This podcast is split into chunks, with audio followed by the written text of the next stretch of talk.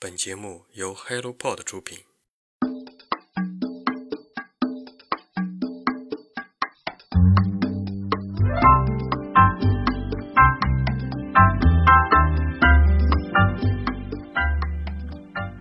欢迎来到晨间书适。不知道听众朋友们有没有注意到，这一期是我们晨间书适的第一百期了。感谢朋友们陪伴我们一直走到了一百期，一起见证这档节目的成长。具有历史时刻的不仅仅是我们的节目，同样的，二零二二年九月八日，伊丽莎白女王去世。伴随着这样的消息，我读完了这本《热情的去向》。非常玄妙的是，四十多年前，作者枯田上尉去到西班牙的时候，当时西班牙结束了独裁政权，国王也才刚上任没几年。上一周同样是枯田的书，我不断被他拉回到很多年前的西班牙王朝。那个时候，各路女王、国王的政权不断变更。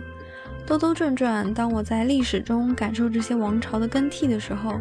现实中也发生着这些惊心动魄、偶然又或者是必然的变革，又碰上中秋节和教师节，在节日中感受到很多不一样的氛围，生活真的是很奇妙的事情。那接下来就开始本期的精读分享。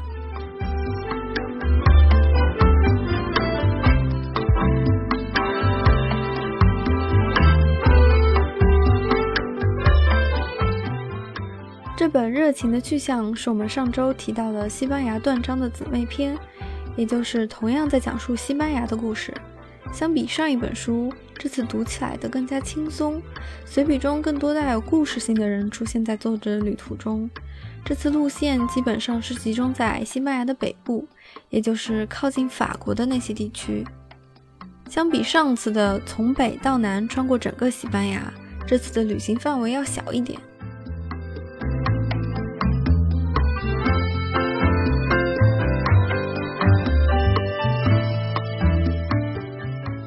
枯田在一个自治区教堂前的广场结识了一位老太太，她的头发拥有很奇妙的发色，大部分是赤褐色的，中间夹杂着符合年龄的白发，但耳朵上方的两鬓却是两抹黑发。西班牙的一位朋友毫不客气地告诉作者，老太太年轻的时候是一头金发，说明祖先应该是凯尔特人，后来年龄增长变成赤褐色。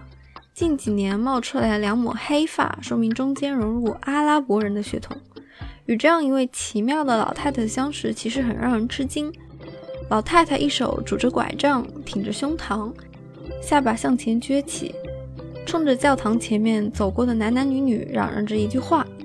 枯田形容她的语气说：“虽然不至于是怒吼，但似乎还是有些不痛快的。”作为外国人的枯田听了好几遍才明白过来。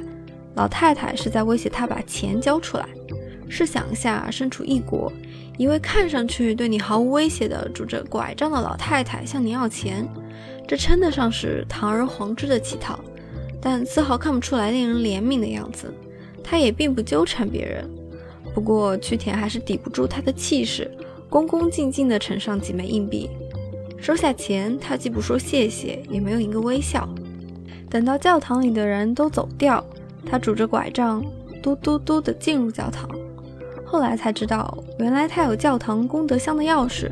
这座在这个城市里算得上数一数二的教堂里，功德箱的钥匙，这是怎么回事呢？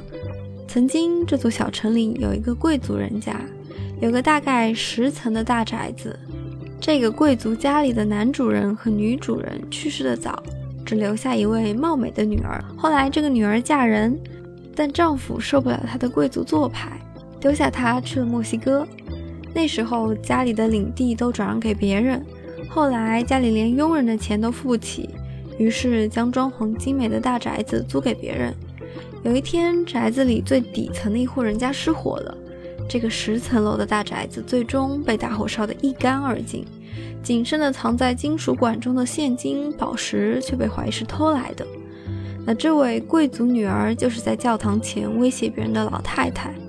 在西班牙，老年贵族没落的故事不甚稀奇，但枯田后来才知道，这位老太太曾经在西班牙内战中告密揭发了十五人，最终导致他们死在佛朗哥独裁政权的枪下。身为一个外国人，作者说他不能像穿着沾满泥泞鞋子闯进别人家里那样撕开别人心头上的伤口。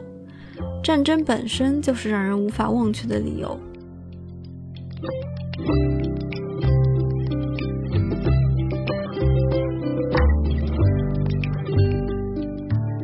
西班牙的圣地亚哥是欧洲最西边的端崖，与罗马、耶路撒冷一道被称为基督教们的三大圣地。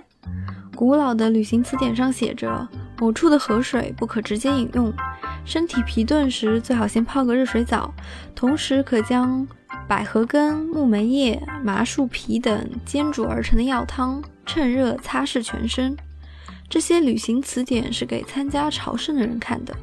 从西班牙源远流长的朝圣之旅就可以看出来，宗教在西班牙这里是构成它纠葛历史中非常浓墨重彩的一笔。各方势力此消彼长。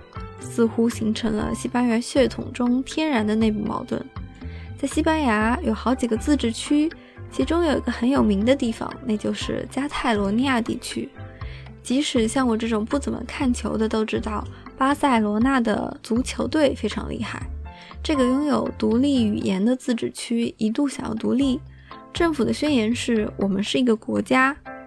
每年的九月十一日是加泰罗尼亚日，也就是我们节目播出的这几天，加泰地区会休假、会游行，也会拿着他们自己地区所谓加泰罗尼亚的国旗上街。但这一天在别的地区，比如马德里，却是与休假、节日完全沾不上边。加泰除了共和倾向，还有非常强烈的地中海倾向，对于内陆地区冷眼相向。所以，现在的西班牙内政改革为什么如此艰难，也就不足为奇了。这本随笔集里，枯田除了西班牙，还去掉一个在法国和西班牙中间的国家。这个小国的名字是安道尔，全称是公共公国安道尔中立谷地。没错，这就是你很多微信好友资料里显示他们来自的地区，著名的袖珍国家。中世纪以来，这里形成了一个习惯，在行政上归属法国管理，在宗教上由西班牙教区管理。所以后来由法国统治者和西班牙这边教区的主教轮流担任安道尔国家的元首。安道尔现在是高度发达的资本主义国家，是被称为避税天堂的自由港。你会发现，整个西班牙地区充满着中世纪的余晖，带着独特的历史的气息。